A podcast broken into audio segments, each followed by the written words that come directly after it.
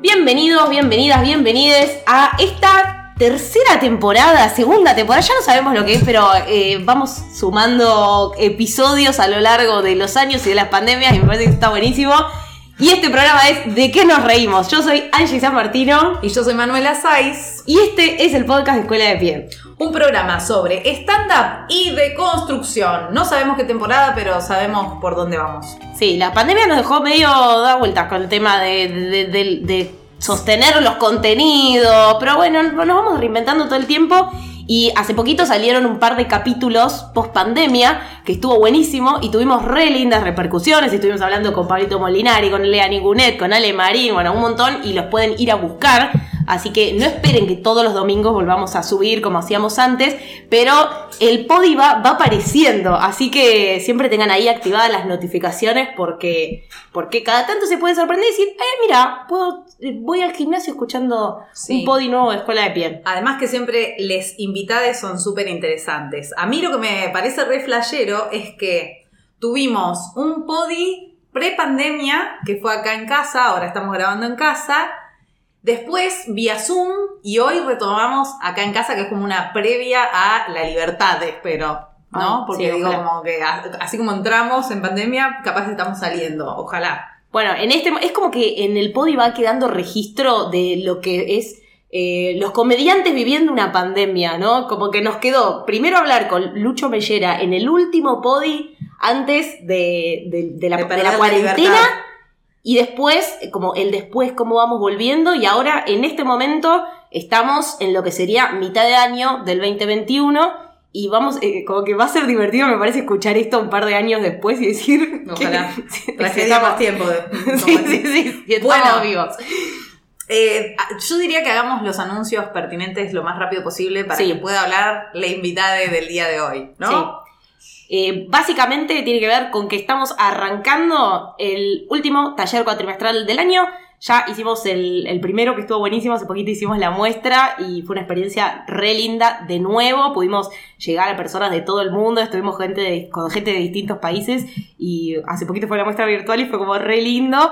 Y vamos a abrir nuevamente en esa modalidad de taller. Por ahora, ojalá el año que viene podamos volver al presencial presencial, pero por ahora vamos a volver a hacer presencial virtual, vía Zoom. O sea que tienen que estar, pero pueden estar en Claro. México. Eso es algo que preguntan mucho, pero presencial dan presencial virtual. Claro. ¿Por qué? Porque también está la opción para quienes necesiten disponer de sus tiempos de hacer el curso de introducción online, que lo pueden comprar y hacerlo cuando se les cante, tienen los videos, los ejercicios y tal. Pero el presencial vía Zoom sí tenemos pactado día y horario y nos encontramos ahí. Y les Pero- corregimos las rutinas. Físicamente todavía no, pero ojalá que muy, muy pronto. Y estuvimos incursionando en algo que no pensamos que, que iba a ser tan exitoso que fueron las muestras virtuales. Después podemos charlar Sí, con el sí. invitado a ver qué opina.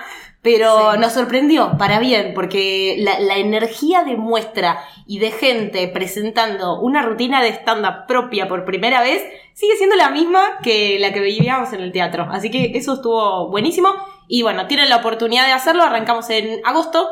Eh, de agosto a noviembre tienen toda la información en nuestra página web, eso ya lo saben. Y listo, no hace falta decir nada más, me No hace falta más nada. Vamos ahora, si te parece, a presentar con este fuerte aplauso que vamos a hacer nosotras mismas al invitado de la jornada. Fuerte el aplauso para Fede Simonetti. Antes Fede Camarotti nos hacía los aplausos. Teníamos un operador de radio, ahora es Se la caserito. pueden poner. igual, es- Bienvenido. Gracias a la magia de la postproducción. Sí, después vamos. Después, Después hablemos con, con el editor. Con el. Ah, un quilombo. Eh, bienvenido, Fede. Gracias por Muchas venir.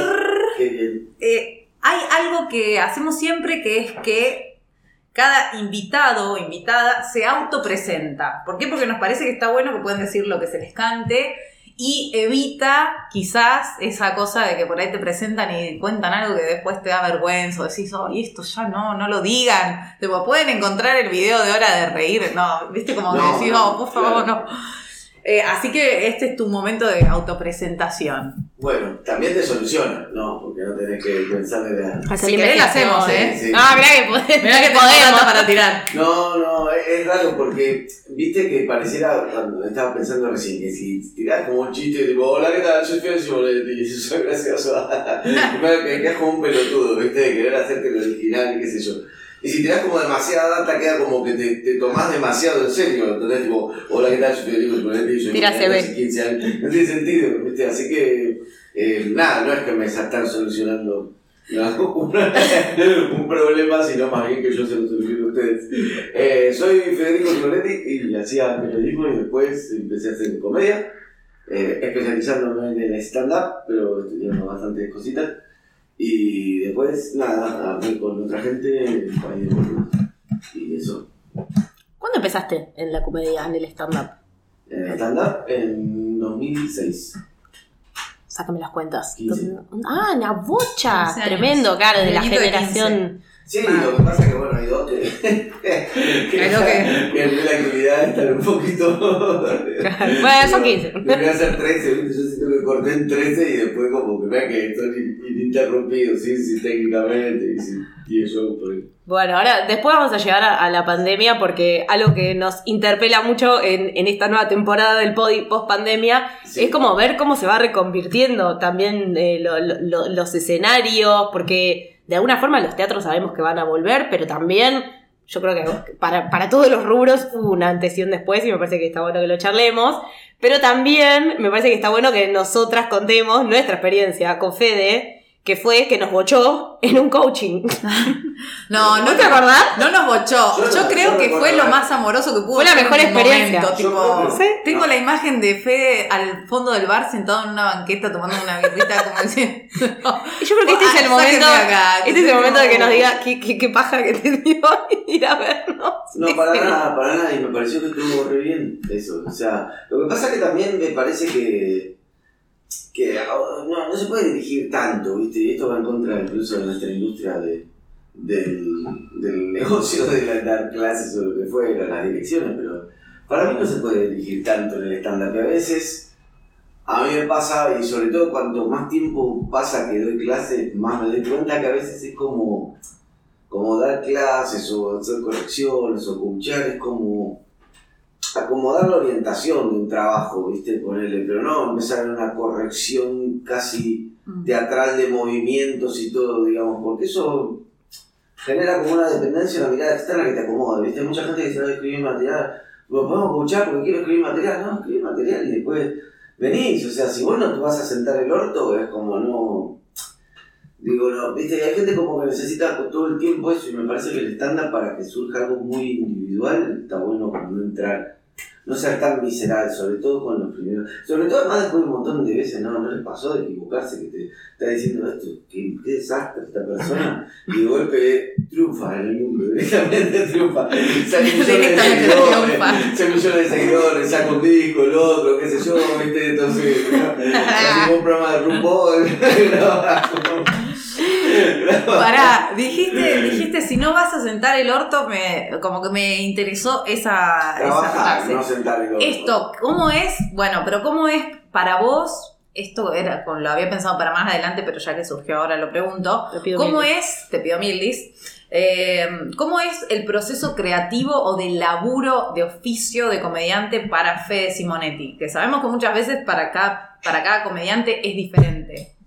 Yo creo que lo más importante es saber que vos te vas a tirar a como acostumbrarte a tirarte, eh, eh, a arriesgarte, ponerle, no sé, si a tirarte de cabeza en algo, qué sé yo, y que, y que pueda salir mal. digamos. Una vez que uno empieza con, con esa gimnasia y no empieza a tener tanto miedo a que pueda salir mal, empieza a jugar con el tiempo.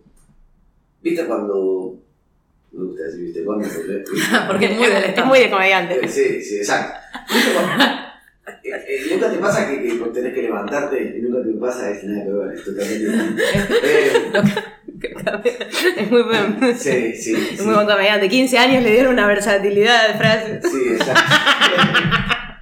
Y otra cosa que me pasa es que el chabón no va a ganar en el lugar común. No podía, no podía.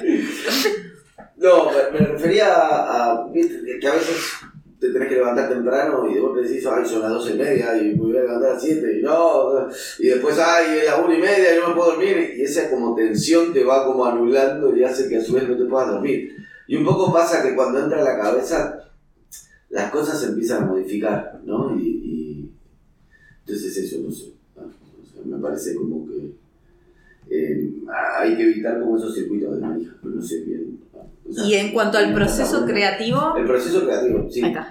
¿cómo, o sea, ¿cómo es tu día a día no o cómo lo venía. Te estamos dejando hundirte solo. Hay que acostumbrarse, hay que acostumbrarse como a, a mandarse, a, a jugar con el tiempo. Yo soy muy de, de, de como estudié periodismo, y después laburé como periodista y estoy muy acostumbrado a lo que es la entrega y entonces Claro. algo sale.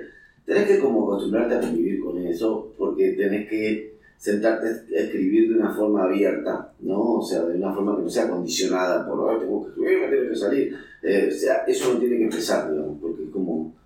Entonces, me parece que muchas veces hay...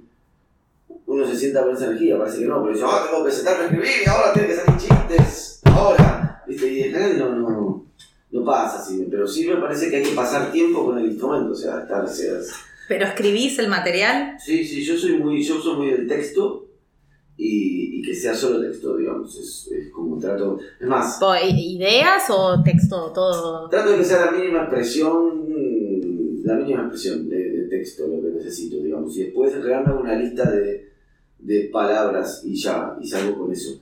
Porque en general uno se acostumbra además de que, o sea, tiene que ver con una forma de, de, de- de escribir que tiene que ver con como acercarla bien a, a lo que es hablar, ¿viste? Entonces ya, no sé si les pasa, yo ya escribo como pensando si estuviera arriba de un escenario, no es que escribo, o sea, Sí. no- eh, voy a un lenguaje muy de oraciones cortas, de palabras, ¿viste? Como lo, tengo. Entonces, como que no me cuesta a mí pasar, y porque mi entrenamiento, por eso creo que hay una gama de entrenamientos, a mí no me cuesta pasarlo a texto, no me cuesta nada. Yo estoy muy entrenado en, en utilizar la palabra como forma de comunicación en muchas cosas. Soy como preciso.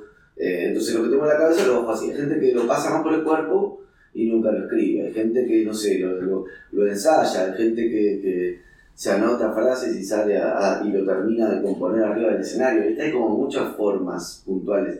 Pero la forma que tengas, eh, eh, dedicar el tiempo. Y, está bueno que cuando vos le dediques tiempo a su vez, no, no, sientas, o sea, sientas que le podés dedicar tiempo y no sientas que estás corriendo una, algo que te, anula, ¿viste? Es como una doble.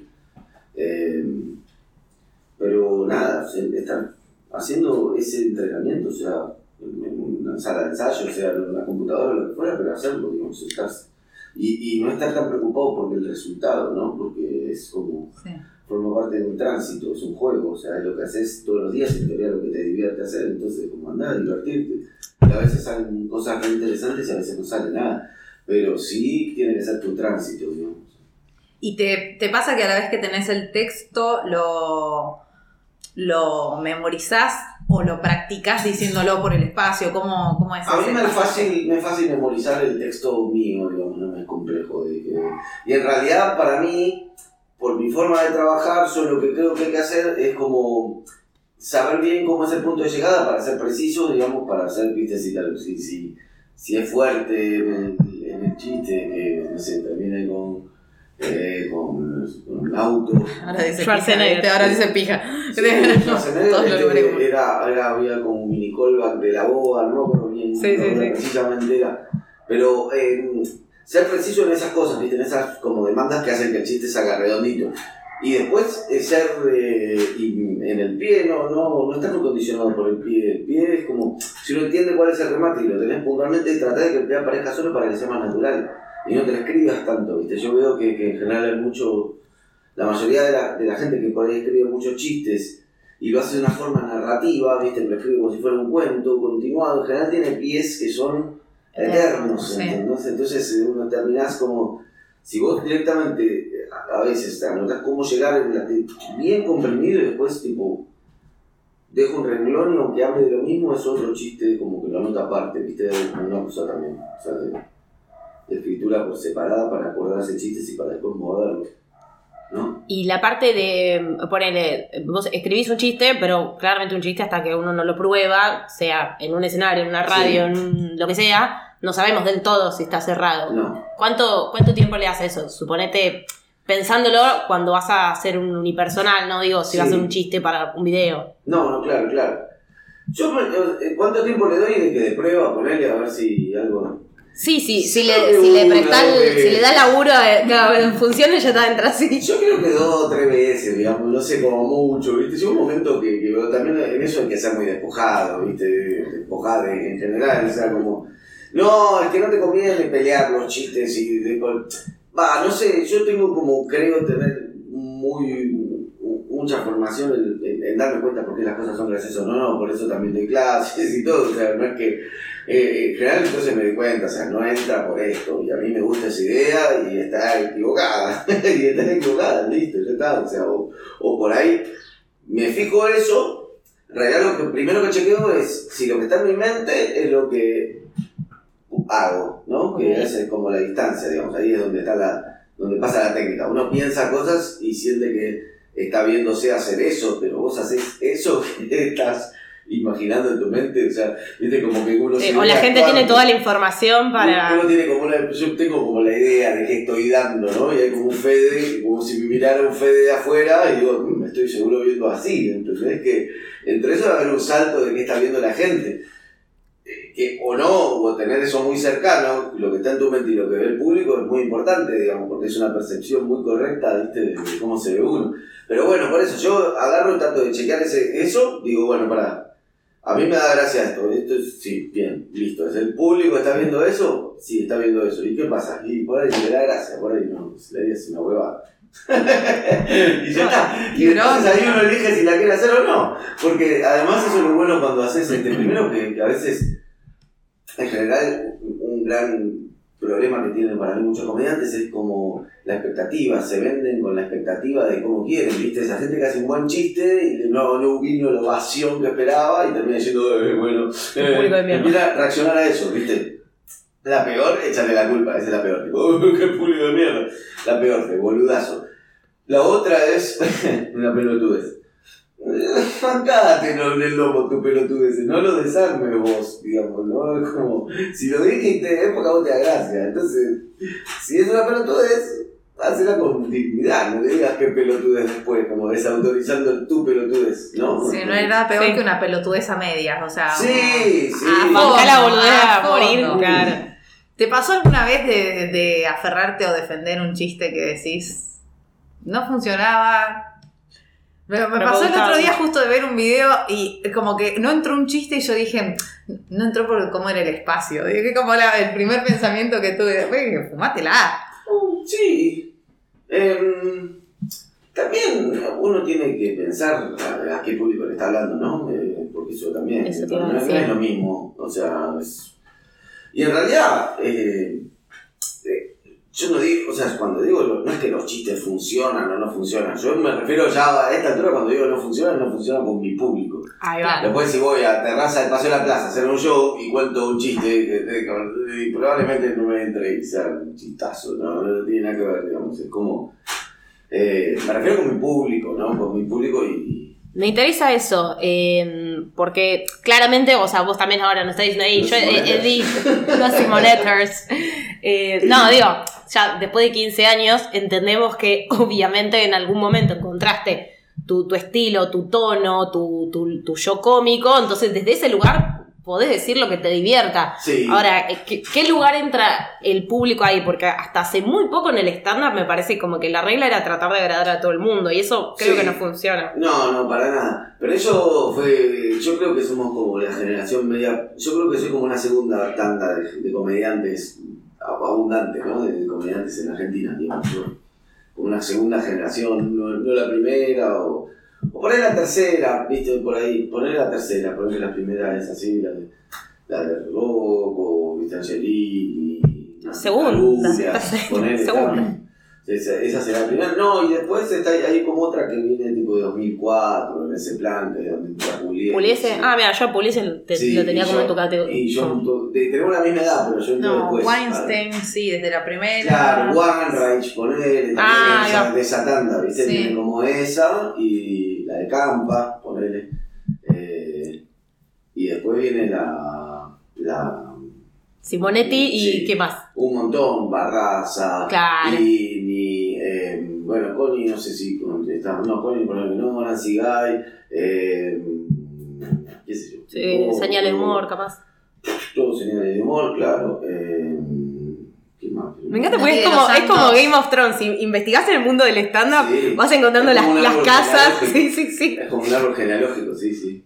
Eh, sí, yo me estaba acordando, pero sí, después tenés toda una camada de la misma generación, ponerle así de Faragut, que andan Luciano Grabate, todos esos. Colita. Es- ¿No? Ese es un poco posterior.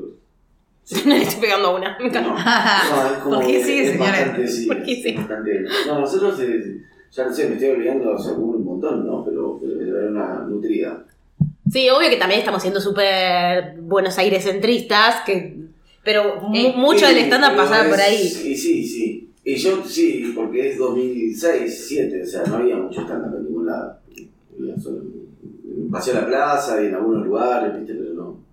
Qué loco igual, tipo, en 15 años, cómo cambió totalmente el panorama, porque si lo miramos con respecto a otras artes escénicas o a cualquier otra, cualquier otra cosa, no, no, no existe algo que hace 15 años no existía y que se fue formando. Bueno, no sé, los streamers que ahora mm, em- empezaron a existir, pero me parece que va por otro lado. Y, y, ah, y bueno, y con respecto a esto... De- de- ¿Cómo se llaman los juegos esos de.? ¿Sabes que son los, los. ¿Cómo se llama? Que son la casa. Sí, que- sale Harry Potter. Los esas- Sims. No me sale, no, no, Los son juegos como si fuera un negocio, un emprendimiento, que vas a una casa y, y entras a una habitación y tenés que hacer como uno. ¿Cómo se llaman esas? The Sims. No, No, no, no, acabo- físicamente, a nivel personal, somos seres humanos, nosotros tres y vamos y entramos a hablar de esas Ah, cosas. los juegos de ¿Cómo se escape. Sí, juegos de escape. Ah. Pero ¿Por qué porque era, porque es un poco una cosa que se difundió así a nivel comercio. Ah, ahí Lo que va. pasa es que no hay nada peor. Y lo mató la pandemia. Y no, que no te acordás así como la palabra precisa un juego de escape. Y entonces estoy una hora y media escribiendo y cuando llegamos a eso, o sea, es como la referencia. ¿Por qué era? Claro. como un se perdió todo. Sí. Pero pará, entonces volviendo, porque yo, yo me fui por las ramas, eh, cosa que pasa mucho. eh, volviendo a este tema de vos venís de, de- de una de las primeras camadas, es entendible que en ese momento hasta había que explicar lo que era el stand-up. Sí. Era lógico que cada uno no tenga su propio público, Sí. porque no había ni un Exacto, público. Sí, y, y después, y, eso lo hizo más mi generación, eh, en general es, empezamos a salir a, laburar con unipersonal. Y en eso yo fui así como más de los primeros que teníamos así unipersonal, o hinchaba las bolas con eso, o buscaba, porque entendía eso, entendía que como que era ya una limitante, el público del Paseo de la Plaza para mí era una limitante como comediante, y tener compañeros también era una limitante. En el sentido de que como artista, porque en algún lugar, por más que te resulte gracioso hacer chistes y todo, hay una disciplina artística o de comunicación, necesitaba comunicar un poco más, extenderlo un poco más, no estar condicionado por si hizo reír a alguien antes o va a hacer a alguien reír después, no en algún punto hacerme cargo de los chistes de mis compañeros, que también es otra cosa, viste, como, ah, viste. Mm. eso es un poco que ya actúa en grupo, pero digo, no, no era el principal motor que tenía en eso, pero eh, sí en el sentido de que también uno trata de tener un tono personal y cuando uno es unipersonal además lo que trata es de, eh, o sea, puede experimentar un poco y siempre tiene revancha, no es eso de hacer en 10 minutos, viste, como todo, es como, no sé, como si fuera otra disciplina, como hacer 100 metros, 400 metros de, de- de- de- otra Sí, sí, sí. carrera, viste, se corre distinto, es una maratón versus una cosa que es así. Eh, así que por todo eso, nada, empezamos a. O sea, yo empecé a. Como ahí me fui de criticonas y empecé a hacer. A hacer unipersonal en Gurulú. En una época con bien, incluso hacía criticonas en Gurulú. El mundo había equivocado, hacía como muchas cosas, pero. Pero siempre con la idea de que si no hay identidad, no hay como feedback, no hay estándar, no voy a ser mi público también. Eh, Tengo una pregunta al respecto. Viste, vos hablaste como de soy de la segunda camada de comediantes. Tercera, llegamos a esa conclusión. Tercera. Sí, dijimos tres. Bueno, tres, tercera. Vos no, o sea, ¿notás una diferencia entre la primer camada de comediantes y la tuya? Como una diferencia, no sé, estilística, de Y bueno, búsqueda o y algo. bueno, ellos, yo creo que ellos, la verdad, creo que ellos este, este salto no lo dieron. Eh, Eso, por eso te lo preguntaba. no, no, no terminaron de hacer shows con la técnica o suelen matar perros. Parece que sí. Es el perrito del vecino, pero ya le mandé un mensaje a mi vecina viendo si lo puede silenciar. No, no te preocupes. Eh, eh, lo que digo es eso, digamos, es como, me parece como que no pegaron ese, viste, bueno, hace, toma tu riesgo, y eso es como una especie de transición, como comediante, pero además para encontrar tu público. Después, en realidad en ese momento era una transición. Después con las redes sociales se convirtió en algo mucho más natural, mucho más natural. Eh, porque lo que está en algún momento definiendo cómo te va vos en conseguir tu público no, lo- no es lo que hagas arriba del escenario, sino lo que haces en redes. Entonces, nada, había como un montón de cosas que... Salvo que hagas en redes algo muy distinto y después también pasó esto de Bueno, alguien que tiene por pasa. ahí muchos seguidores Sí. y por ahí no Sí, se refleja sí. en el estándar. Sí, sí, sí, pasa, pasa un montón, ¿eh? No, me ha pasado de gente con un millón de seguidores suspendieron una función en un lugar donde yo... Claro. 20, 40, no sé, viste, como, es como raro.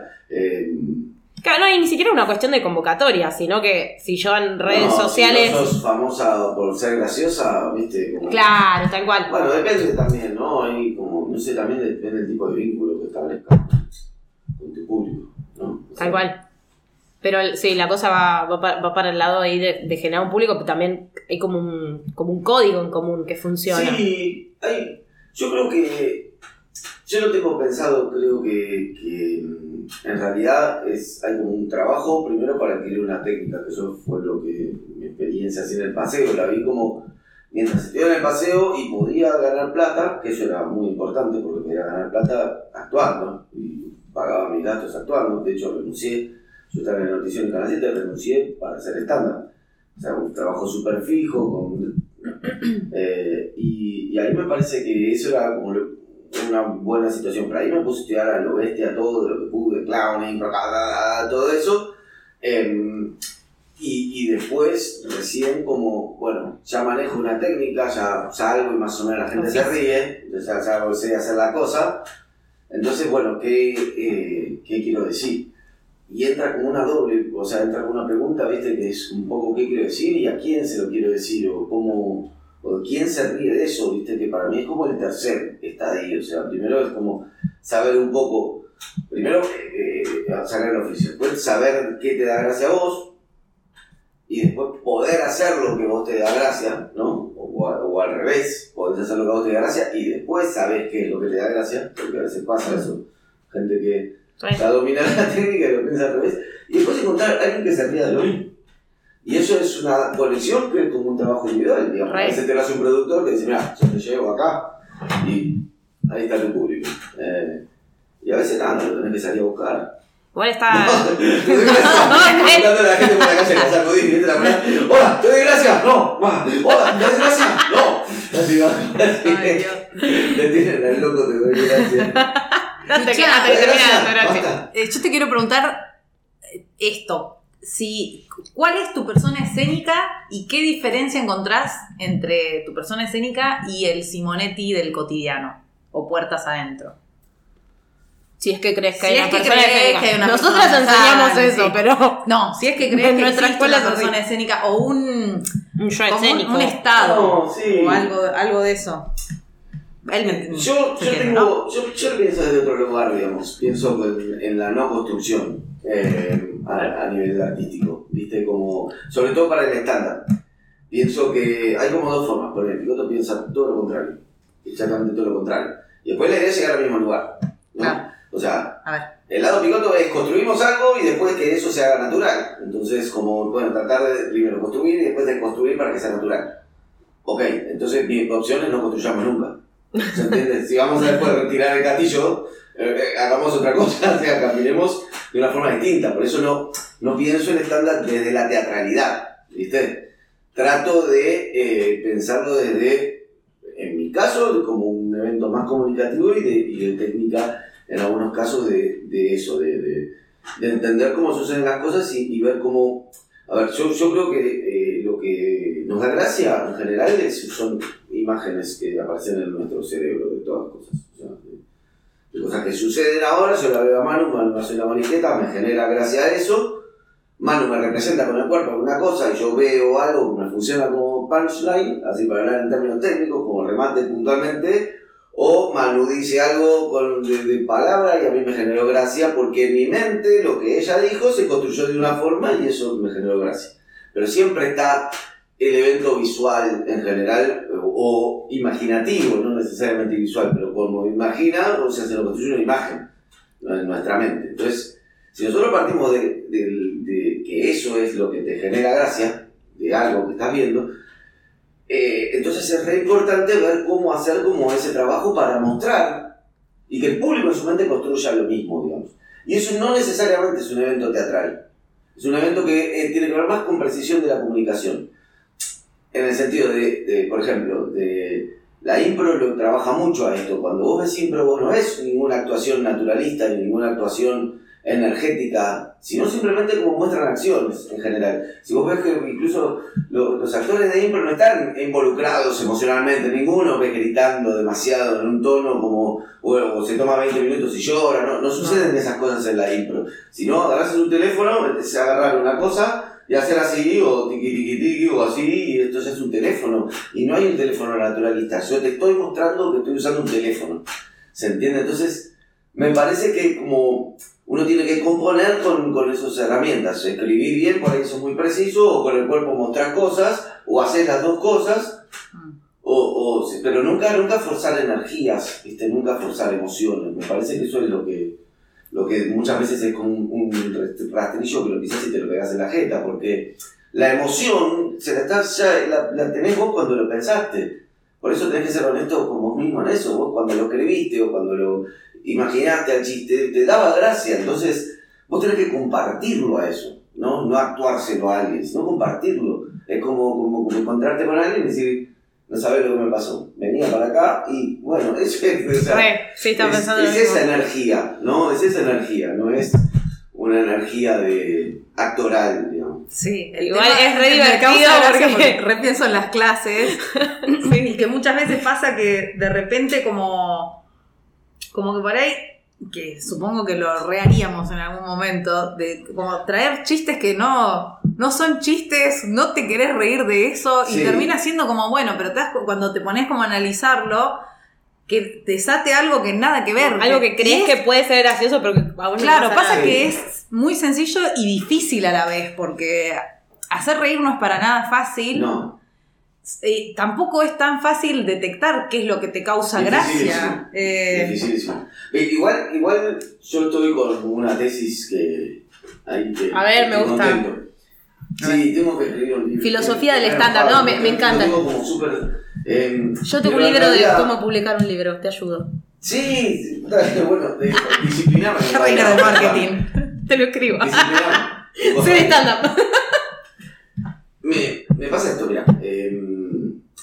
Si vos partís de la base de que eh, en, algún momento es como compartir un pensamiento o una imagen que genera gracia, ¿no? que se produce como una especie de evento energético donde yo te estoy hablando a vos, eh, hay algo que por la convención del stand-up además eh, tiene que ser presente, presente pero riguroso presente, en el sentido de, o sea, la mayoría de nosotros actuamos con nuestro nombre y nos subimos a un escenario a contar cosas que si no la vivimos las pensamos. Entonces es como algo muy de que el código es la honestidad en general, ¿no? Sí. Eh, me parece que por eso uno tiene que trabajar para que en ningún momento se vea deshonesto. ¿Se entiende? Porque cuando se ve algo deshonesto, o en el texto, o en el chiste que dijiste, o en la actuación, o en tu energía, o en algo, se ve deshonesto, se rompió ese, ese código de emociones. Hacer reír a alguien es emocionar a alguien. O sea, no siempre la emoción es un llanto y por qué me dejó, sino eh, es Sí. la, la emoción de hacer reír a alguien es, es construirle una emoción a alguien. Entonces, si vos estás como haciendo una especie de cosa de emociones, cuando aparece el. sale el, el actor, eh, se cae, se cae. Me parece que muchas veces lo- por eso no hay que construir tanto, porque uno todo el tiempo después tiene que limar esas cosas para que no se vea hecho, no se vea armado. Como por ejemplo conectores, entre- si- Ah, sí. conectores forzadísimos entre una cosa. ¿Para qué? Terminaste de hablar de vibradores y querías hablar de bañaderas. Habla de bañaderas, no hagas la conexión entre vibradores y bañaderas como. Porque eh, parece una boludez, pero el público dice, ah, está todo, está todo armado, claro. ¿Entendés? O sea, es eso. Entonces como que los bajás de esa ruptura.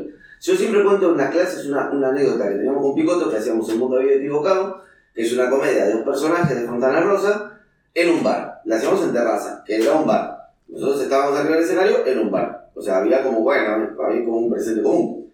El tema es que ese bar tenía mucho ruido. Ah, sí. Cuando nosotros, o sea, mucho ruido, ¿viste? Ustedes actúan en terraza, que te prenden la cafetera, que todo, Licuadora, que licuadora. Lili, que se cae un plato. Grita Lili. Siempre hay bardo, entonces el problema es claro, cuando vos estás con un micrófono siempre estando no jode tanto, pero cuando vos estás en una obra, entraba a veces mucho ruido, entonces con Pablo que decimos, oficio de comediante, ¿qué pensás? Lo primero que pensás, Incorporarlo. incorporar, claro. Lo incorporábamos, explosión, porque era un fenómeno hiper verdadero. La gente decía como, ah, mirá, ja, es, es verdad, la cafetera no se aguanta más.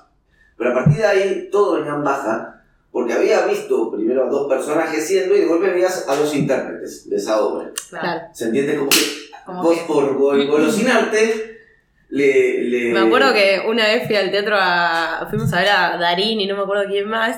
Y se ve que había alguien, pero era obra de teatro. Y se ve que había alguien en el público, una señora que se reía mucho, se reía mucho, que en el stand-up uno le incorporaría o haría un chiste, qué sé yo. En el teatro eso no pasa, no se rompe la cuarta pared. claro. Y me acuerdo que Darín en un momento frenó todo, le dio la mano a la mujer, como que hizo, qué sé yo. Me acuerdo mi hermana estaba, o sea, en el momento todo el teatro, aplauso, aplauso, aplauso. Mi hermana estaba recaliente, pues me dice, me rompió todo. To- Toda, yo estaba creyéndome esa Por historia y ahora veo a Darín. Exacto, exacto. Y, en, y eso es como algo de trabajar con, con cuarta pared. Me parece que lo otro, el Sí. es exactamente lo opuesto. Es todo el tiempo estar con la señora y nunca en el texto de la obra de Darín. ¿Se entiende? Como que el stand-up tiene otra convención. Sí.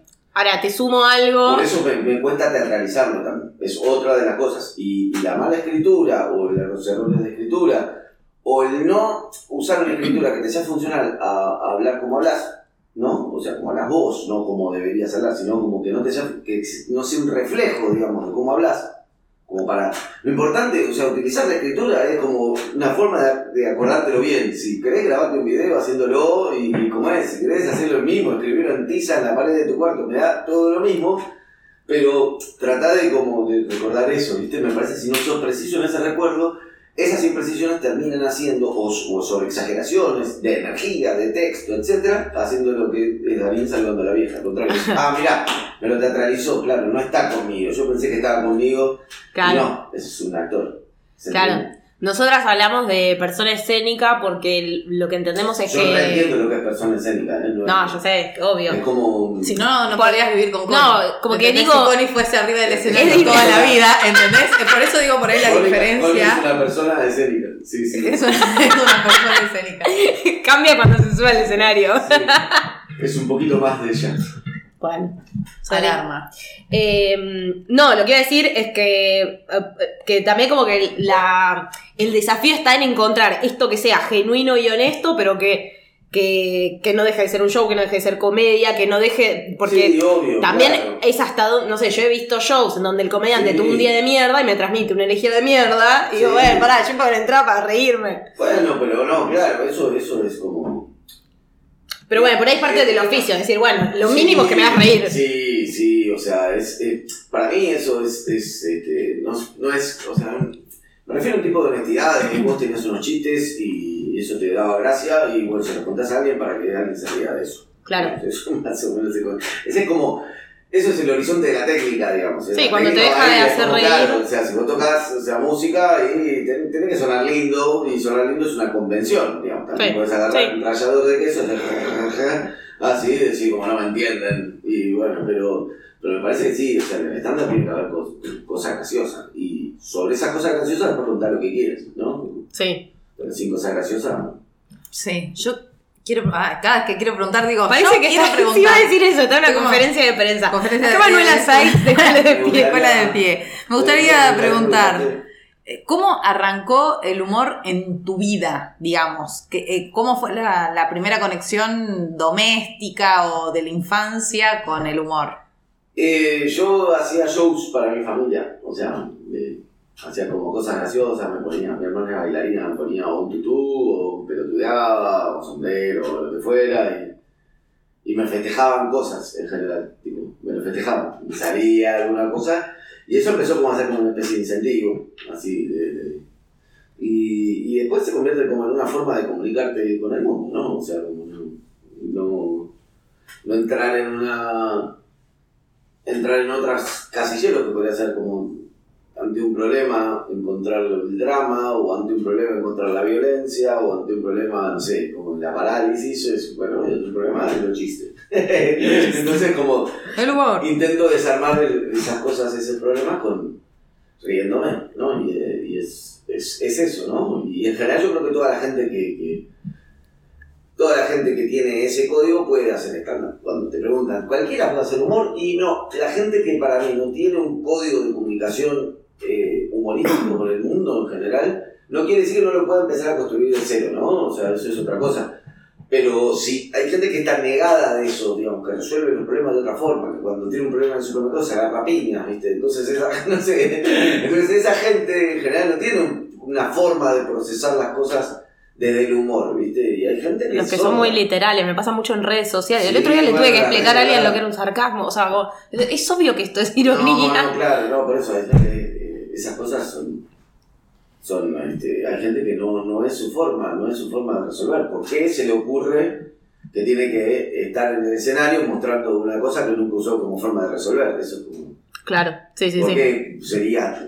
no, o sea, ¿por qué? ¿Qué pasa a veces? Por, por las ganas de estar arriba de un escenario. Sí, que- ¿sabes? claro, claro, o sea, Sí, porque claro. muchas veces yo lo que noto es eso, es la, como la idea es como, ah, yo en realidad lo que quiero es que me aplaudan un rato, bueno, qué sé yo, Sí. y esto Claro. es más rápido. Quiero ser famoso. Sí, andar- Y- y en cuatro meses lo puedo. Sí, sí, sí. ¿Qué fue lo más heavy de lo que te tocó reírte? Y que, como que utilizaste el, el humor como Y ahora, forma? no sé, yo, sí, mi- mira, de, de, de- de todo, cosas horribles. Eh,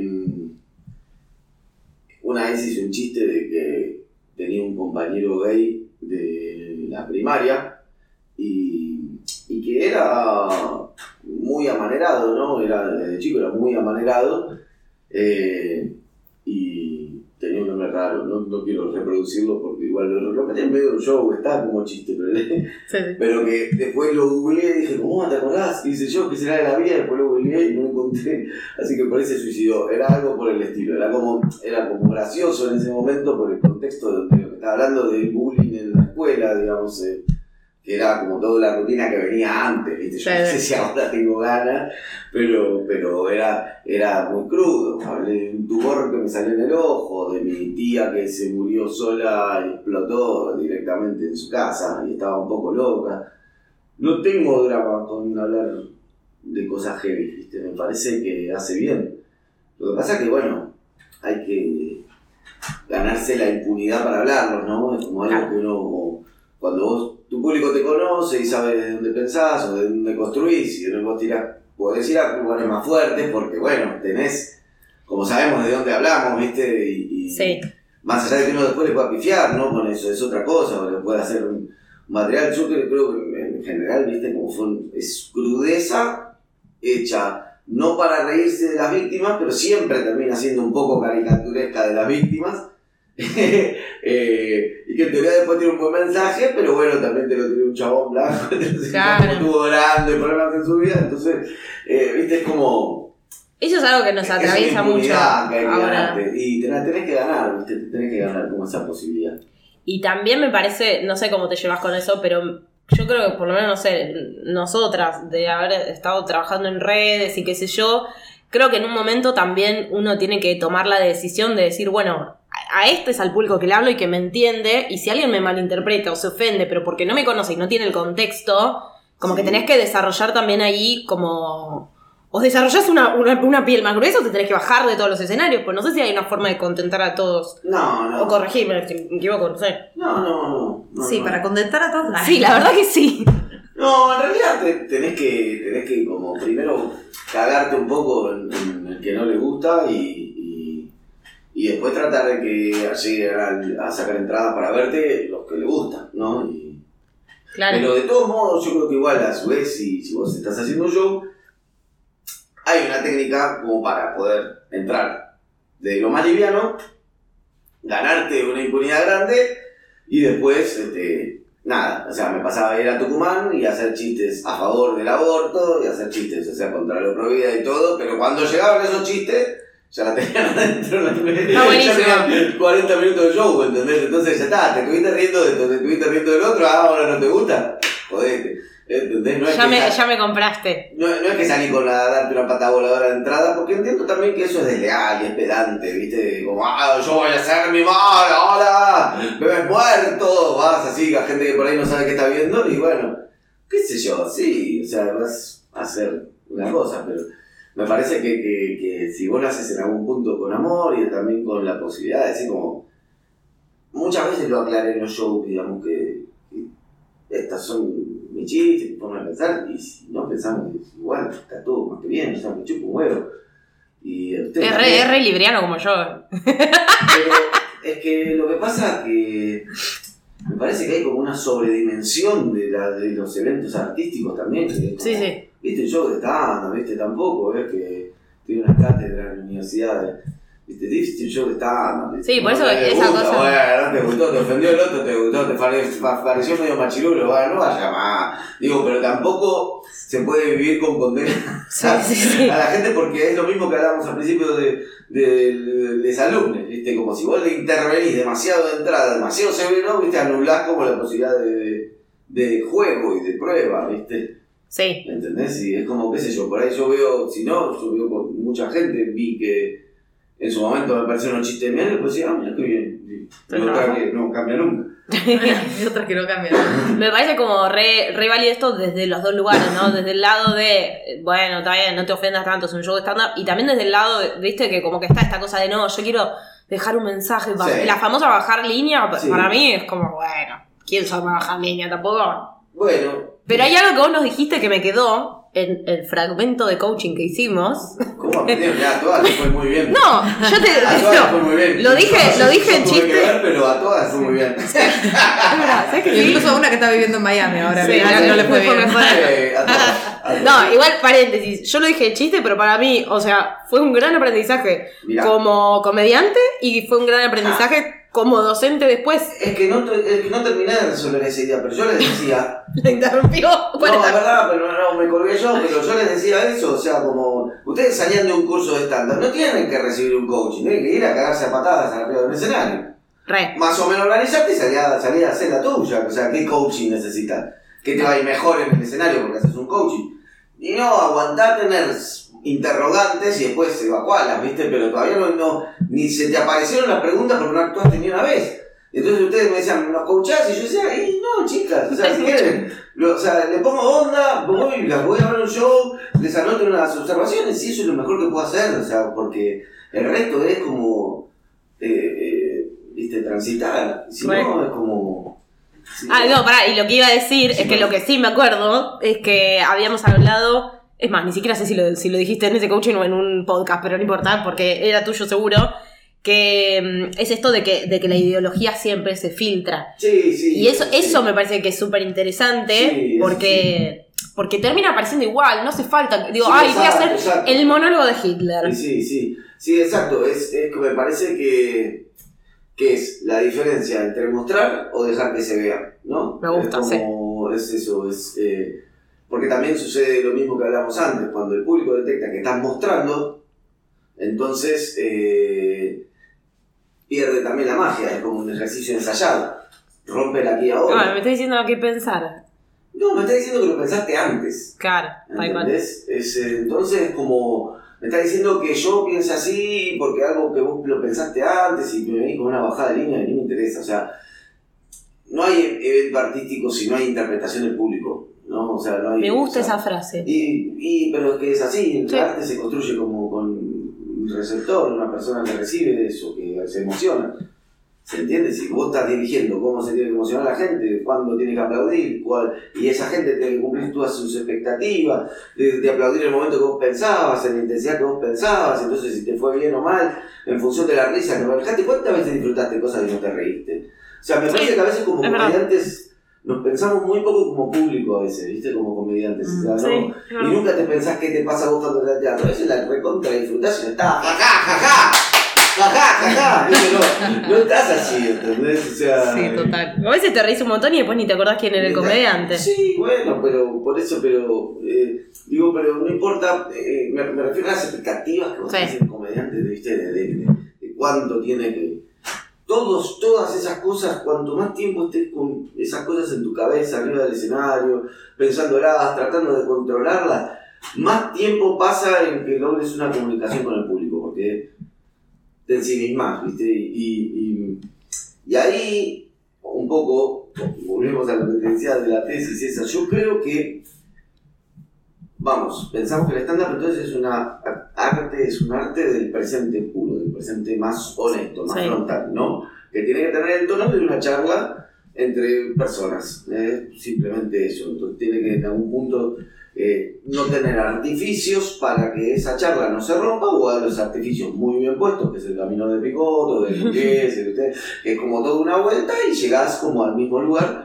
O en, en mi caso, no tener artificios, digamos, no salir, tratar sin artificios, pero por lo menos bien trabajado el humorístico. Ahora, eh, cuando eso sucede, o sea, cuando eso sucede, ¿no? Con signo de pregunta, ¿cuándo sucede eso? Cuando se produce una emoción del lado del público. ¿Y cuándo se produce una emoción? Cuando no está, eh, no es deshonesta esa comunicación, ¿se entiende? Si yo viniera acá y llorara forzosamente, ustedes no sé cómo me verían, dirían, este chabón está loco. Y si yo ven que me quiebro emocionalmente, ustedes dirían, "Eh, pero pará, me siento mal. ¿Se entiende? Hay como Sí, sí. un- una forma de, de, de no romper esa comunicación. ¿Qué entonces? Vamos a una cosa, es cómo encontrar tu estilo, cómo planificás, cómo proyectás tu comedia, si en teoría tiene que ser algo no planificado, ¿no? Ese es el, el dilema de encontrar una voz propia y la persona escénica, es cómo hacer para que sea honesto, pero a su vez buscarlo. Yo creo ahí que en realidad hay que despojarse todas, todas, todas, todas, todas las cosas y hacer cosas que a uno le diviertan. Simplemente guiarse Mm. porque le resulte divertido. Entretenido hacerlo, digamos. Simplemente eso. ¿Qué te gusta? ¿Te da gracia escribir? Escribirlo. ¿Qué te da gracia actuar? Actuarlo, digamos. Pero tener una forma de encontrar una honestidad en, en- que sea casi lúdica. Digamos, un momento estamos haciendo comedia, entonces ¿qué estamos haciendo? Chistes, nos divertimos, nos reímos, ¿no? Entonces, ¿qué tengo que encontrar? Ese estado mío. ¿Cómo encuentro ese estado mío? Bueno, guiarte porque si te resulta aburrido no estás en ese lugar. Claro. ¿Se entiende? Sí. Todo lo que vos planifiques te saca de ese lugar. Eso es lo curioso. Entonces, pero lo tenemos muy a mano también, porque es algo súper binario en ese sentido. ¿Sucede o no sucede? Y entonces vos lo tenés muy a mano, muy a mano, ¿viste? Como, estoy haciendo cosas que me dan gracia, no, entonces te va a hacer otra, pero bueno, vamos por acá. Porque ahí es cuando no se te hace un laburo y se te hace un juego y se te hacen mil cosas, digamos. Pero me parece que para encontrar un tono propio, primero te tenés que encontrar, en vez de preocuparte por qué va a ver el resto, que es un poco lo que decías antes, o dónde querés estar, dónde le gustaría, sino preocuparte un poco porque si lo que vos estás mostrando es honesto, o sea, si vos estás haciendo chistes que a vos verías como público y te reirías. Re. ¿Se entiende? Y Sí. si lográs eso, estás bárbaro. Bárbara. O sea, estás como en un lugar excepcional de poder decir, bueno, estoy haciendo lo que a mí me da gracia, pensando eso y encontrando una forma de reproducirlo en presente porque me da gracia. Y si yo el tono que uso, en vez de ser actuar, o sea, que tiene que ver un poco con los días de mierda que decías y todo Sí. eso, lo, pongo más el peso en que se le construyan las imágenes graciosas al público en su mente y yo simplemente soy un vehículo para mostrársela, entonces diga, como venía alguien con muletas, se haga así y se entiende el gesto, no la actuación, y no, no, no entrar con un grito emocional, no, no ir por el lado visceral de esto me habla en dos, lo conté 270 veces, pero me habla en dos, y de todas esas cosas, creo que tiende a, a hacer una comunicación más honesta y más fluida. Y entonces vos conectado con lo que vos te gracia, si encontrás un público que se ríe y cuando eso se le aparece en su mente, le resulta gracioso, win-win. Y bancate después ese éxito. Pueden ser 20 personas en todo el universo, pueden ser 20 personas todos los fines de semana, puede ser que te toque el estadio Wembley y cada éxito responde a, a un artista que del otro lado emocionó. Pero no, no estés como con esa locura de debería ser como mucho más Mm. famoso, porque ahí entras como de vuelta Sí. a, a contaminar tu esencia, ¿no? Y a- a- al- antes de. un poco largas. preguntan. Larga sui- suicida, ¿viste? Como que quedó esencia contaminada, me quedé tipo. No, antes. Esencia contaminada, suena- como un. Esa que Sí, tiene sí, sí. esencia contaminada. No, no, no. Ley Sorete. Volviendo al podcast. Eh, no, an- antes de, de cerrar, que ya más o menos vamos redondeando, eh, a, mí algo que, que me, me gusta mucho de, tu caso en particular es que eh, me, me hace pensar como en Steve Jobs, viste, cuando decía de conectar los puntos ¿no? de, de su historia, y eso fue lo que terminó haciendo que él cree sus proyectos más creativos. Pienso en el caso de País de Boludos, que estaría bueno que nos cuentes cómo, cómo surgió y qué, qué rol tiene ahí eh, la comedia. O sea, porque me parece que ahí hay algo súper interesante. Que es que en, en el mundo de la comedia, en el mundo del stand-up, hay algo que nos une a todos, que bueno, por ahí esto de la, la técnica de escritura, que buscamos el remate, que los chistes, que el escenario, pero después es eh, como hay profesionales de todo tipo y empiezan a aparecer un montón de cosas súper interesantes que son combinaciones de el stand-up más algo. Y acá, digo, no sé, vos hablaste de que trabajabas en, Sí. en periodismo y de repente sos comediante, trabajaste en periodismo y surge País de Boludos. Eh, En, en general, también creo que, en, este, en este camino de tratar de encontrar cosas honestas eh, con uno, eh, también pensarse también que le gustaría ver a otro país, boludo, surge como una cosa de algo que me gustaría hacer y me gustaría ver y combinar.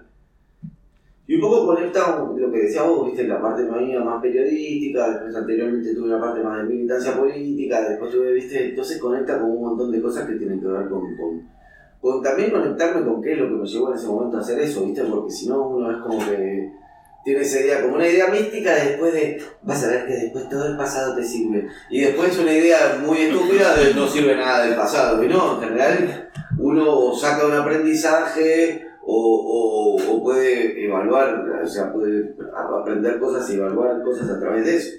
Una es que, viste, como que en general a mí me interesa la política, me interesa el periodismo y me interesa hacer comedia y, es como, bueno, sí, todo puede ir por acá, me interesaría ver esto y eso está bueno, digamos, de, de- de poder, también lo puede encontrar uno porque son proyectos creados en función de- del hacer, del disfrute del hacer, digamos, y, o del disfrute de verlo hecho y no desde el disfrute de esto va a pegar, digamos, porque de Ah. vuelta se invierte, de vuelta se invierte como la, la ecuación, ¿no? O sea, como el comediante que actúa para el público, el público no lo compra en general, ¿viste? Es como algo, hay como cierto destrato que resulta atractivo en Mm. el hombre, eh, del ser humano en general, ¿no? y, y, y nada, pasa eso, ¿viste? Entonces, un poco surgió de ahí, digamos, de, de poder hacer algo que arrancó además con una época muy rara, que fue la época en que irrumpe el Instagram y cuando entra Instagram en la vida, Sí. realmente cambia la ecuación de, de, de quién es quién en el estándar. Entonces, gente que estaba abajo sube de golpe, gente que estaba arriba empieza a bajar en- en- en. Sí, en cuanto a. ¿Cómo se llama- se llamaría? No sé. Estatus simbólico, claro, sí, sí, sí. No, y en ingreso, ¿a quién Pero- se puede mantener con la comedia? y ¿no? claro, y quienes lo va a ver gente, y quienes lo- entonces lo empiezan a llamar de tele, y entonces. Capital simbólico. Y mucha gente como entró como en un loop de no, ¿cómo puede ser? ¡Qué barbaridad! Esto está matando la comedia, la pureza, ¿viste? Y otros, y otros eh, tuvimos que decir, bueno, es una realidad. Elegí qué vas a hacer con esto, pero ya no podés no tener un diseño en redes sociales, digamos. Mm. Entonces, el, el- el dilema, un poco el desafío era tener un diseño que es con el que uno, que, que uno le, Genuino. que le gustara tener, ¿no? De golpe hacerse famoso por hacer muy bien una imitación de, de- de- de pajaritos con silbando, ¿viste? Y de golpe tener un millón de seguidores y tener todos los días diciendo la concha de la lora, tengo que silbarle a este pájaro y llorar, así angustiado. Así, ¿viste? Y todo con la bronca y una tristeza, o sea, ¿qué pasa? ¿viste? Porque después también, nada, Sí, se ven sí, todas sí. esas cosas. Así que mm, surgió un poco eso, de ahí apareció una cosa llamada Noticias para Gente que se despierta al mediodía, que era, simplemente a mí me gustaría que hubiera un resumen de noticias, no intentar bajar línea porque yo voto al kirchnerismo o al- macrismo, no sé qué, que, que más o menos me dijeran el punto de vista honesto y me hicieron un resumen, así no me tengo que clavar los diarios. Bueno, eso era noticia para gente que se despierta al mediodía y después como quise hacer un- una cosa más como late night y ahí apareció Juli Urman, Nate Raggio, después Ivana, después, o sea, como gente que se fue sumando a País de Boludos de- de- y aportando como una construcción más colectiva y eso. Pero bueno, viene de ahí. Y ahí tuvieron que encontrar también una forma de escribir para, para esos formatos, ¿no? Porque me imagino Sí. que no es lo mismo para un escenario que para algo No. que tiene que salir hoy. Pero bueno, eh, ahí en eso estuvo bien, sirvió bastante mi experiencia como redactor de noticias de noticieros. Yo laburé en Canal 7 como, como redactor de noticias. Entonces todo lo que fue la- el armado del noticiero, yo ya venía, ya había escrito noticieros de la tele, digamos. Eh, Entonces como tengo más o menos en la cabeza una estructura de más o menos cómo se puede armar un noticiero, que quede más o menos bien. Así que eso lo, lo, el noticiero sale ahí. Y el otro, Juli Urman, es más guionista también, y, y le fuimos encontrando como un formato así común, pero, pero también es eso, ¿viste? es ese tránsito de cómo hacerlo y va mejorando. Si Sí, el primero, Está matar. buenísimo también porque para mí como que creó una forma que eh, era necesaria, digo, de eh, y que encontró un público que necesitaba quizás estar informado, pero el noticiero ya era una patada en el Ya culo, ya re fue. Entonces, no te no cae bien el- los "Che, que bueno, hablan, Está bueno no, porque, no". no sé, a mí por lo menos me Claro. pasa que cada vez que, no sé, que siento que estoy metida dentro de un raviol, cosa que suelo hacer, y digo, che, me quiero informar sobre tal cosa, busco País de Boludo y me busco como la data que estoy necesitando. Y me parece que, que eso pasa con, con el público en general, que como que están hartos de un formato, también se dio la cuestión de que nada, que esto creo que fue con el kirchnerismo, de como de, de- de decir no existe la verdad, es una construcción, también te da como la posibilidad como público de decir, bueno, yo elijo esta construcción porque no es careta para mí, me parece que es afín a, a la, a la ideología que tengo o a lo que, o cómo quiero que me transmitan una información. Y la pata humorística, que también hace que sea como un poco más liviano claro. y recordable, asimilable y que te, Sí, sí, sí. que te digan lo que tenés que saber sin tener que fumar, fumarte, no sé, Sí, todo horas de tragedia. drama, digamos. digamos. Sí. Y rigidez, viste, como esa cosa Sí, de, Y la, y la coherencia de que para poder decirme honestamente lo que pensás, que vos me digas no tengo un sponsor, me banca una comunidad, como laburar eso me parece Claro. que es, es re potente, Sí. pero les habrá llevado un tiempo también. No, no nos llevó tanto como por ahí uno hubiera imaginado. bueno. La verdad que no, no nos llevó tanto. Tuvimos Porque era algo, algo nuevo. es, es algo que tiene mucho engagement, ¿viste? Que por ahí no es tan masivo, pero tiene como esas cosas que eh, involucran a las personas eh, en sus contenidos, en los planteos, ¿viste? Como, y entonces es como, ah, mira, me gustaría apoyar a esto porque me gusta que esto surja y existe en el mundo. Digamos, tiene como esa, ese backup de, de poder no ser tan masivo, pero tener por ahí mucha gente que dice, ah, mira, esto me, me- me gusta que existan estos lugares, digamos, Sí. estos espacios, y esta gente haga esto. Eh, y entonces como muy de entrada ya fue saliendo, o sea, como te digo muy de entrada, fue como en un proceso de un año ya, eh, bueno, estamos viviendo Bueno. más o menos 6, 7 de esto y, y ahora somos como 12 y ¿Hace cuánto que, que existe País de 4 Boludo? años van a ser. Ah, ya cuatro. Sí. Ah, Sí, pero también se disparó muchísimo en la cuarentena. la pandemia, claro. Cuando empezó la cuarentena en marzo del año pasado fue como, uh, bueno, yo no tengo ganas de agarrar y estar con el, el countdown de muertos, ni tampoco, viste, como Mm. esté el doctor que miedo en la tele y me diga vas a morir, viste. Y entonces como creció muchísimo una forma de informarse que no sea tan dramática y que un poco te hicieran chistes y todo, viste.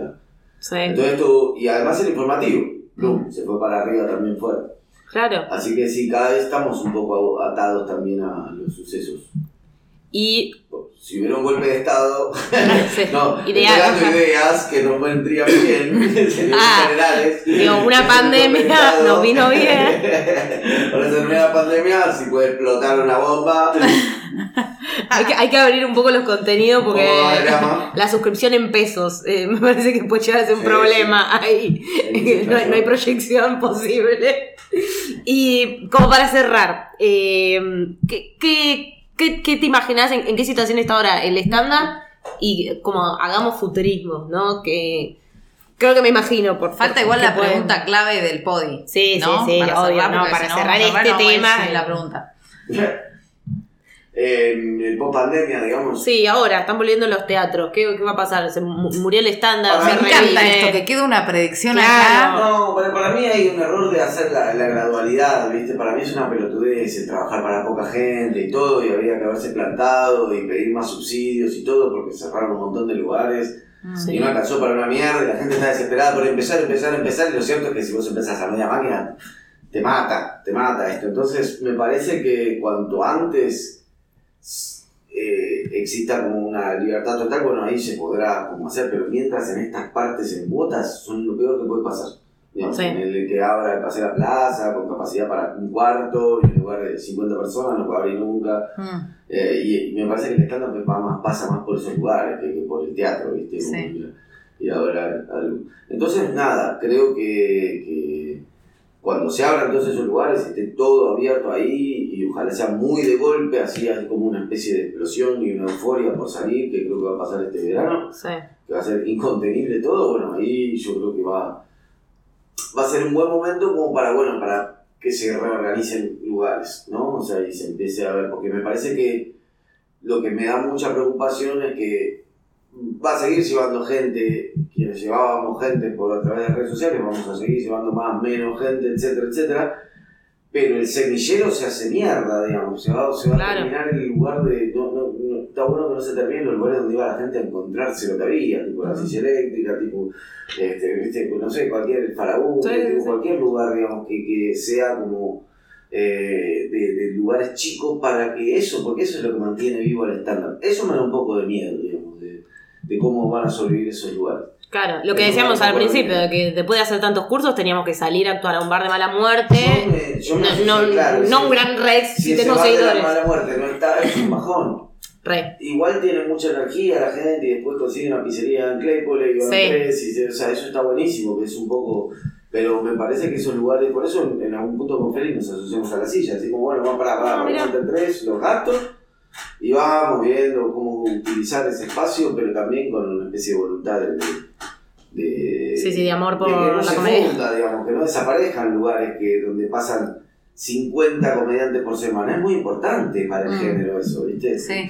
Sí. Yo creo que a nivel, a nivel público va a pasar algo que. Porque vos pensás que tampoco es, es tan barato ir al teatro y cada, No. cada vez es más caro salir y todo.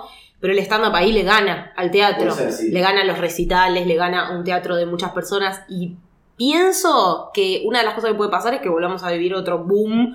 Sobre todo porque necesitamos comedia, necesitamos reírnos. Yo el otro día fui al teatro una hora a ver un show que era una experiencia. Y fue tipo, ah, esto era ir al te claro, esto era vivir en 3D algo y, y sentir que te reís con tus amigos. En el Zoom ya me lo meto Sí, por sí. el orto. Eh, menos para las clases, vengan a las clases. perder tu casa, ¿no? Que como que te Re, y es como sí. algo que te acostumbras y padeces, es rarísimo. Es Sí, sí. Una especie de sensación medio de droga, ¿no? De como, ah, qué ganas de estar en casa. Y después sí, oh, qué Qué mejor estar en casa. casa. Sí, sí, sí, sí, sí. Pero después. No, pero no, no sé si les pasa que eh, ese, ese día que salí con mis amigas sentía como esa necesidad de reírme. ¿Viste cuando te, te viene bien reírte Sí, de cualquier cosa, obvio, pero es necesitas salir a reírte? Lo último que, digo, no me metería en un cine a ver una película sobre el fin del mundo, no, no me metería a ver una serie de- distópica. Quiero reírme sí, sí. de boludeces. Y creo que, bueno, así como País de Boludos capitalizó la pandemia, quizás los comediantes podemos capitalizar por ese lado. Sí, sí, yo creo que sí. Eh, me, preocupa más Pero los lugares espacios, los sí. comediantes. Sí, Sí. sí, sí. Me preocupan más los lugares. digamos. Sí, tengo conocimiento de causa. Banquemos a los, a los bares y a los teatros independientes porque, sí, los costos que hay y el poco apoyo No, es y además impresionante. después se va a armar un embudo de comediantes que no van a tener dónde mierda actuar y, y bueno, es un Sí. embole, por eso. Qué Bueno, y con este Ah. mensaje No, esperanzador. no puede salir bien, puede salir bien, Bueno, eh, como hablamos de comedia y de construcción, siempre tenemos un apartadito para hablar de quizás algún material, eh, no sé, algún chiste específico o algún momento que hayas dicho, acá hubo un quiebre, un cambio, una deconstrucción como comediante o, o Me que sea que de adentro hacia afuera o de afuera hacia Me adentro. parece que se hace un poco todo el tiempo, eso, como el concepto de construcción. Habla por vos. Ah. Y, pero es algo que No, hay gente que hacer, dice es algo yo que todo el no. tiempo se tiene que hacer, no es como, o sea, se- para mí es un pelotudo el varón que dice, hola, ¿qué tal? ¿Saben qué? Me desconstruí. no, no te puedo creer, sí, así como es. Me deconstruí. Eh, Viste, como no, no tiene sentido eso, es como Es vos te vas encontrando, te vas encontrando cosas y ah, mirá, esto lo pensaba así, eh, no está tan mal.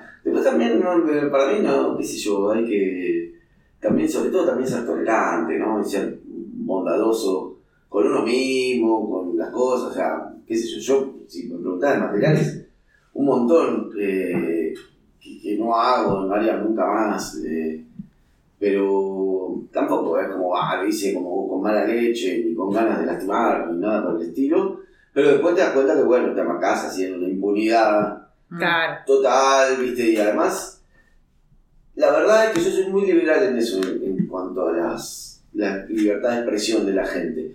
Y a mí me parece lo que me embola de esta época es que eh, yo creo que lo que surgió a partir del feminismo y, y- y un poco de las redes sociales que hacen como un archivo absoluto de todo lo que haces, puede tener cualquiera, ¿entendés? En el sentido de que te puede grabar y todo, pareció como una especie de bueno, hay que hacerse cargo de lo que uno dice, no es, o sea, simplemente es eso.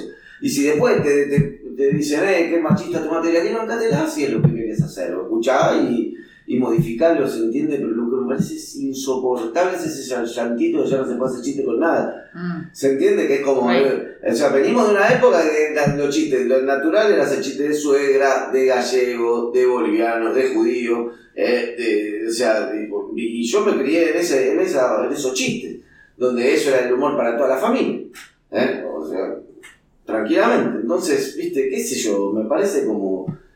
No, uno no puede, ese cambio fue gradual y es gradual, uno de golpe no decir nunca, jamás, ya te digo, o algo, qué sé yo, pero tampoco condenar con tanta facilidad cosas que sucedieron hace 8 años, no sé, 10 años, viste, que, qué sé yo, yo tenía otra cabeza. O sea, y, y, viste, re- Sí, por lo general, como dice este, ay, no me acuerdo cómo se llama este comediante, que dice como que por lo general los que se ofenden se ofenden en nombre de otros. Como que, oh, ¿cuántas veces te pasó que se ofenda a alguien que posta eh, tenía como alguna una razón de ser? Como que hay veces que es más la corrección política. también- no, igual esa palabra, igual ese término corrección política a mí no me causa mucha simpatía porque me parece que de- No, por eso. pone la, pone la carga en el que es correcto políticamente. Eh, Esa es la carga, o sea, es como, ah, bueno, el problema es que vos sos muy correcto políticamente. Y entonces, me parece que la, como, eh, para mí es eso, es como hacerte cargo de lo que decís, te gusta hacer chiste de gordo, y bueno, bancate que haya gordo que se enojan. Si dice, ah, pero yo soy gordo, van a tener esa discusión vos. Claro. No importa, lo haces arriba del escenario. Después la gente juzgará si está bien o mal, ¿viste? Y si te va a ver o no. No tengo por qué condenarte yo. Si, o sea, no me seas un facho redomado que pise pollitos. Eh, ¿Viste? No tiene sentido, ¿viste? Como me parece como, qué sé yo, o sea, sé tu vida, sé tu proceso y todo eso, ¿viste? Me parece una boludez, me parece una boludez. Voy a hacer escándalo, no, no, no voy a hacer escándalo. Y me parece que uno lo tiene que tomar medio así. Si vos me decís cuál fue mi proceso con la deconstrucción, y a medida que vi cosas, las fui sacando, las fui corrigiendo, fui interpretando, y ahora creo que pienso Claro, lo-. Lo pensé quizás, no sé, ahora me acordé cuando decías lo de por ahí compartir espacio con comediantes y Sí. eso, capaz te pasó de decir, che, yo no, Obvio. no empatizo más con esta persona, no, No. quiero compartir más escenario o no quiero ser como Yo, funcional a... en eso, a- viste, creo que hay también un. un- yo creo que hay, hay una forma de ser millennial, sobre todo de- en el sentido de interpretar el mundo a través de las redes, viste, ya de una forma distinta que por ahí tiene- no somos millennials, tipo, país nomás, pero. eh, Casi. Ahí. pero ahí, pero no soy de esa generación y me parece que hay una generación digital que esta, que juega también persona, todo en una bola, ¿viste? O sea, Sí. pone todo para arriba o todo para abajo, ¿viste? Te, te cancelo inmediatamente, esta gente que sí, gente que no. Eh, es como. Cuando dicen la generación de cristal. No, pero igual no, no, no lo digo desde de, No, no, solo de la ofensiva, sino en un lugar también de, de compro, no compro, ¿viste? Y el mundo me parece que es mucho más gris en, en, en ese sentido, digamos. Obviamente hay límites y uno se pone límites, etcétera, etcétera. Pero hay gente que hace como un trabajo inverso. En vez de decir como, ah, me sorprendió esto y la verdad fue mi límite, es voy a ver si me sorprendo, a ver si encuentro un límite y decir yo, no, listo, me soluciono. Manu dijo chiste de puto, tachamos a Manu, nunca más. Ser humano que no sirve, qué sé yo, por ahí le habrás un chiste de puto, ¿viste? Después hablas con ella y decís, ay, no, no estoy de Sí, pues además todos tenemos No estoy contradicciones. de acuerdo con él, no estoy de acuerdo listo. La sigo valorando como ser humano también, ¿no? Me parece, me parece que también no hay, no hay como que agarrar una especie de. de, de- de- ¿Viste? Como una sobreexageración, ¿viste? No, no, Sí, no muy tan- absoluto todo. No, tan- no notan, por ejemplo, con, con alumnos en general que de golpe les hacen una pregunta que vos decís, no me está preguntando esto porque le interesa la respuesta, sino como está buscando un cierto lucimiento con la pregunta. Re. ¿Se entiende? Y esto es un poco lo mismo. Hay gente que busca cierto lucimiento condenando a alguien, ¿viste? Como, mirá, mirá, con- condeno. ¿Viste? Qué sé yo. tipo, no, Sí. La verdad es una mierda condenar a gente. Y, y está bueno que hagan cosas que se la merecen antes de condenar cuando son condenados. No, Re. Si no estamos muy. Bueno, Bueno, sí, ya Creo lo dejamos llevamos en 32 paz. horas. Eh, estuvo súper, súper piola. Gracias por Gracias venir, ustedes. Fede Simonetti. Cuando quieran. No puedo creer que tardamos tanto en traer a Fede Simonetti al Yo- podio. Fue culpa de la pandemia. Yo creo que le invitamos. Yo también. Y nos rechazó, como con el coaching. Lo mismo. O capaz que estábamos resentidas y por eso no lo invitamos. Ah, puede ser. No, yo creo que lo invitamos. O sea, yo creo que lo invitamos y no hemos podido coordinar. Bueno, Pero tengo que buscar las pruebas. te agradecemos enormemente por haber participado del Podi Escuela de Pie y el resto nos escucharemos la próxima vez que hagamos el Podi. Que seguramente es muy pronto, porque Prontito, estamos con prontito, ganas. prontito. Sí. Bueno, hasta la próxima. Hasta la próxima. Gracias por escuchar nuestro podi. Si te gustó, nos sirve muchísimo que lo compartas en redes sociales y le pongas 5 estrellas. Si querés información sobre los talleres online o presenciales, entra a escueladepiestanda.com o escribinos a hola arroba escueladepiestanda.com.